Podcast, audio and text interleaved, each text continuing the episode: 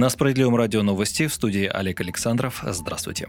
Стало известно, сколько депутатских мандатов получат политические партии по итогам прошедших выборов в Государственную Думу. Накануне Центр избирком распределил места пропорционально полученному результату каждой из пяти прошедших парламент партий по спискам и по одномандатным округам. Единая Россия сохранила конституционное большинство, при этом ее результат оказался хуже, чем на выборах пятилетней давности. ЕР будут представлять 324 депутата, в то время как в Думе седьмого созыва их было 343. На втором месте КПРФ, умело использовавшая протестные настроение и поддержку антипрививочников от коронавируса. 57 мест в Думе, а было 42. Укрепляет свои позиции и «Справедливая Россия». Социалистическая партия теперь официально занимает третье место по численности в восьмом созыве Госдумы. У нее 27 мандатов, в то время как было в прошлом созыве 23. У ЛДПР было 39 мандатов, а осталось 21, что политологи связывают с дряхлеющим лидером Владимиром Жириновским и отсутствием четких программных заявлений партии на выборной кампании. Пятой партией в Госдуме стала «Новые люди», получившая занимавшая 13 мест.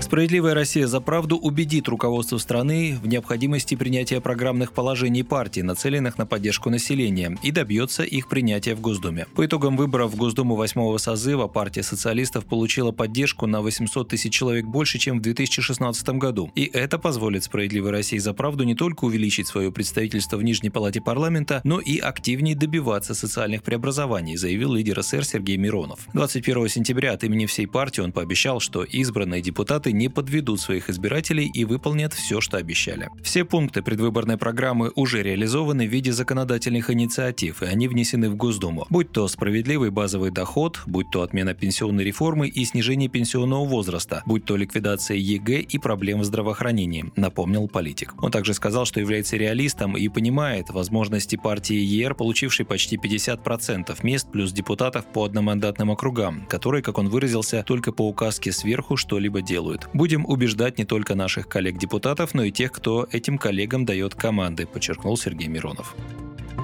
Завершившиеся выборы в Госдуму показали, что уровень социального самочувствия общества снижается. Такое мнение в комментарии РИА «Новый день» высказал глава политической экспертной группы Константин Калачев. По его оценке, протест, как в застойные годы, перемещается на кухне. Дальнейшее развитие ситуации будет во многом зависеть от состояния экономики. Оценивая результаты прошедших в парламент партий, Калачев предположил, что объединение в феврале этого года партии «Справедливая Россия» с партией Захара Прилепина за правду негативно сказалось на итоговом результате голосования. Не всем из избирателям, поддерживающим современный социализм, пришлись по душе в кавычках имперские замашки заправденцев. Может быть, наоборот, это объединение помешало справедливой России, потому что для кого-то из избирателей эта партия теперь представляет нечто вроде тени толкая, где совмещается несовместимое. То есть ультрапатриоты-имперцы Прилепина и новые социалисты Миронова, указал политолог. Он также объяснил, как партии власти резко удалось улучшить свой результат с 29 по опросам перед выборами до 49% в итоге. Мобилизация лояльных избирателей избиратели демонстрируют эффективность, а протестные избиратели считают, что все предрешено, и один голос ничего не решит. И все чаще остаются дома, отметил Константин Калачев. В будущем количество желающих принимать участие в выборах оппозиционных граждан еще более сократится, сделал вывод он.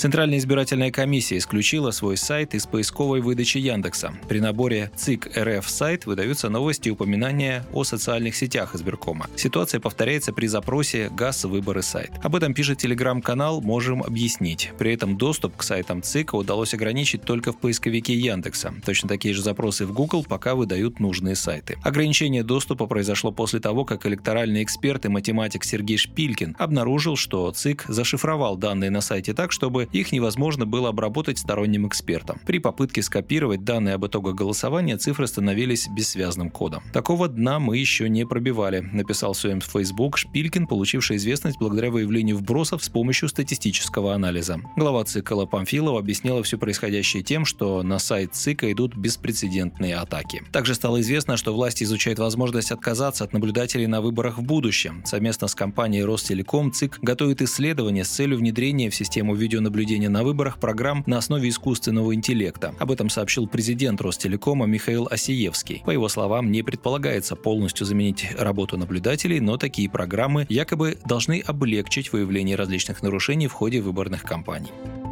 Вы слушали новости. Оставайтесь на Справедливом радио. Будьте в курсе событий.